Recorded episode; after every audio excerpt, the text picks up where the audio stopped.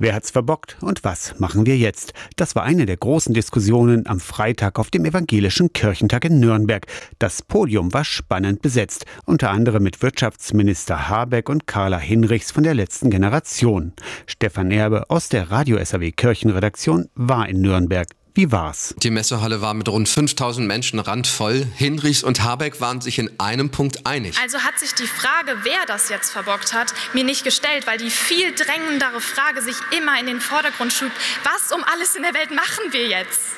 Deswegen lassen Sie mich dazu fügen, dass die Frage, wer hat es verbockt, irrelevant ist. Sie ist irrelevant, weil sie die Schuldfrage individualisiert und damit übersieht, was notwendig ist, um zu einer größeren Entschlossenheit beim Machen zu kommen. Die Protestform der letzten Generation findet Habeck jedoch schlecht. Stehende Ovationen haben sie aber beide bekommen. Habeck auch dafür, wie er den Theologen Dietrich Bonhoeffer interpretiert hat. Dass man nämlich nicht schuldfrei sein kann, auch wenn man keine Verantwortung übernimmt. Umgekehrt, dass man gezwungen ist, in der Gegenwart Verantwortung zu übernehmen, auch wenn man damit moralisch nicht unbefleckt aus der Sache rauskommt. Das hat Bonhoeffer uns beigebracht.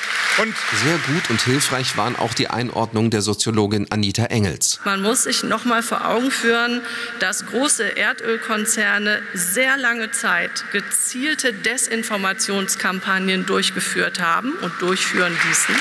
Zwei Stunden wurde diskutiert. Eine Annäherung zwischen letzter Generation und Habeck gab es dann auch noch bei der Forderung nach einem Gesellschaftsrat. Das kann ich mir super vorstellen und das kann ich auch gerne mitnehmen und versuchen, über das Ministerium einzutüten. Aus der Kirchenredaktion aus Nürnberg, Stefan Erbe, Radio SAW.